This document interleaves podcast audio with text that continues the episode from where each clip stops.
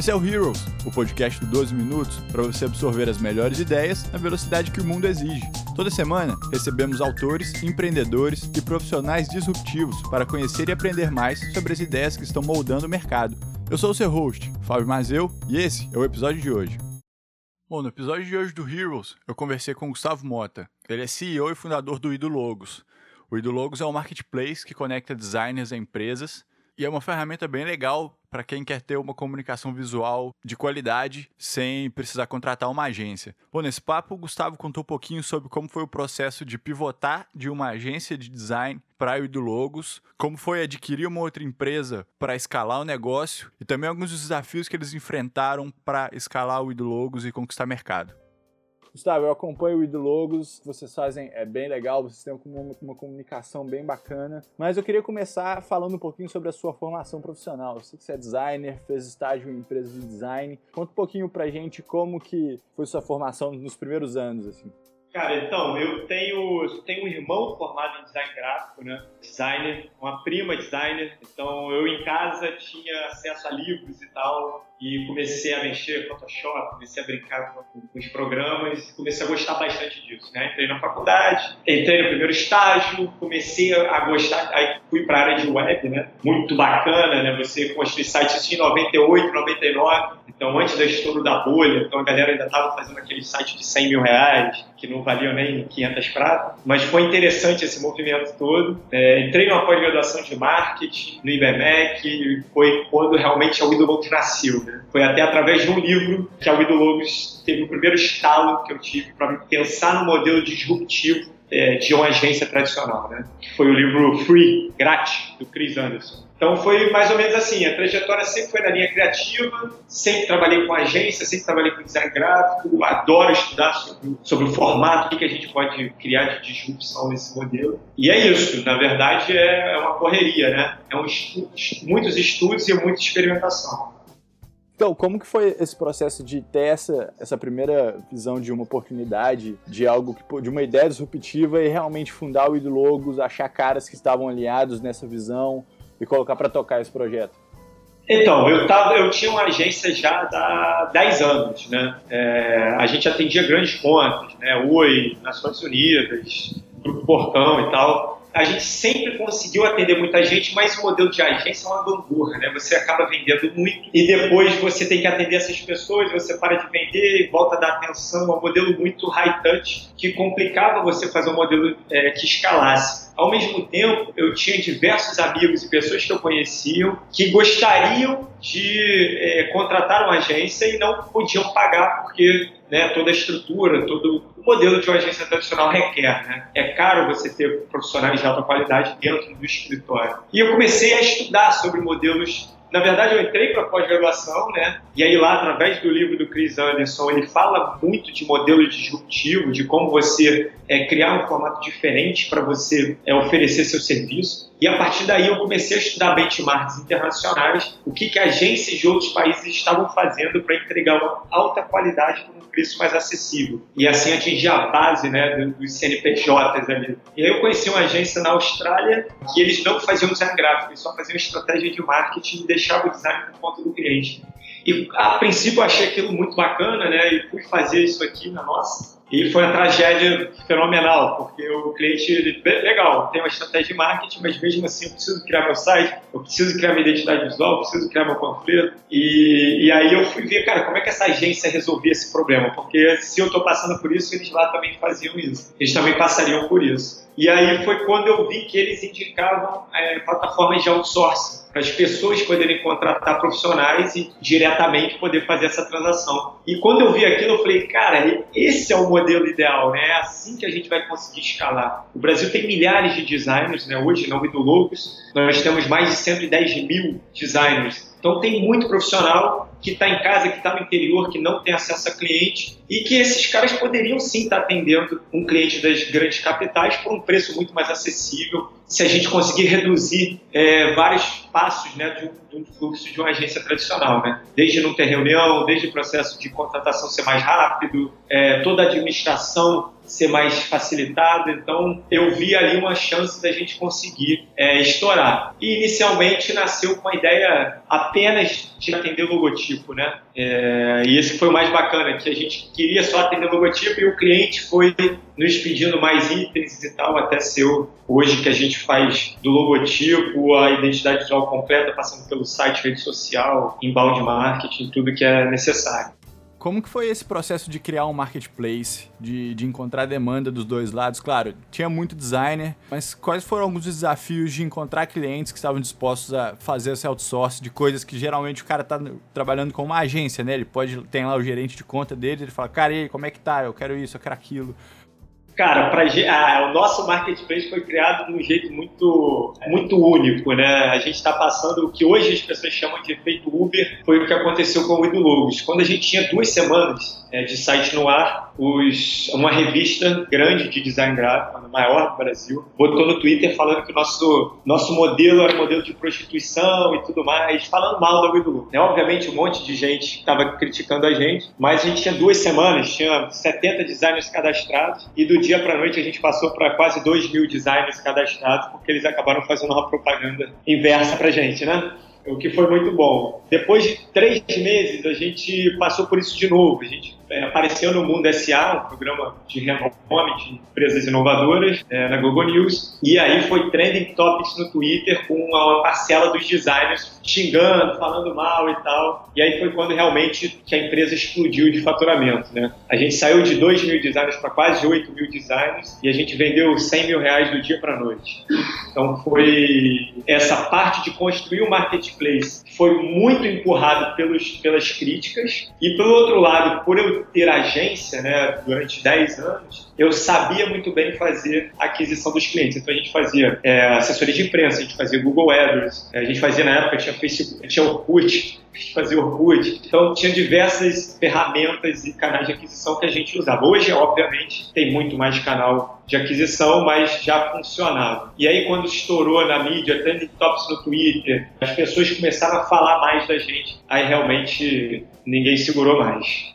É, e saindo de 70 para quase 8 mil freelancers, né, você teve um crescimento de, sei lá, 115x. Isso traz um desafio de, de gestão de comunidade, né? Que hoje vocês têm o freelancer também. Como, como foi ter esse crescimento brutal, assim, de pessoas querendo trampo e de outras pessoas querendo contratar freelancers? Como foi feita essa gestão?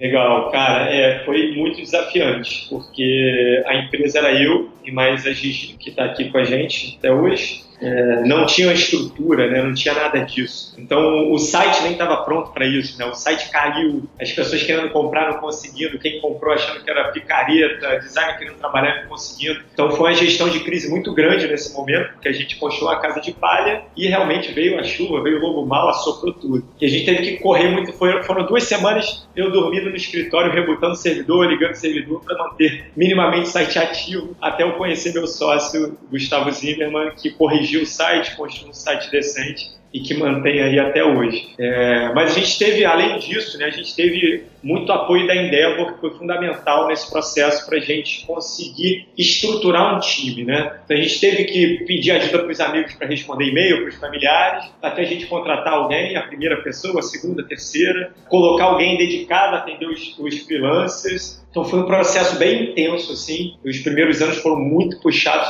para a gente realmente deixar a máquina funcionando, porque o crescimento foi muito rápido. Depois disso, a gente começou a entender melhor o que, que a gente precisava fazer para deixar os freelancers em um local que realmente eles ficassem mais, mais soltos, mais, mais leves, né? Não, não só numa disputa, como é na Wido Logos, que a gente tem um modelo de concorrência. Então, na Wido Logos, ficava muito enfrentamento e a gente queria construir um local onde eles pudessem trocar informação, trocar conteúdo, é, se conhecer, criar realmente uma comunidade. E foi aí que a gente viu a necessidade de criar o elancer.com, que é onde a gente tem todo o relacionamento, tem o gestor de comunidade que trata, que lida e que faz tudo possível para manter esses caras felizes, ativos e sendo bem remunerados.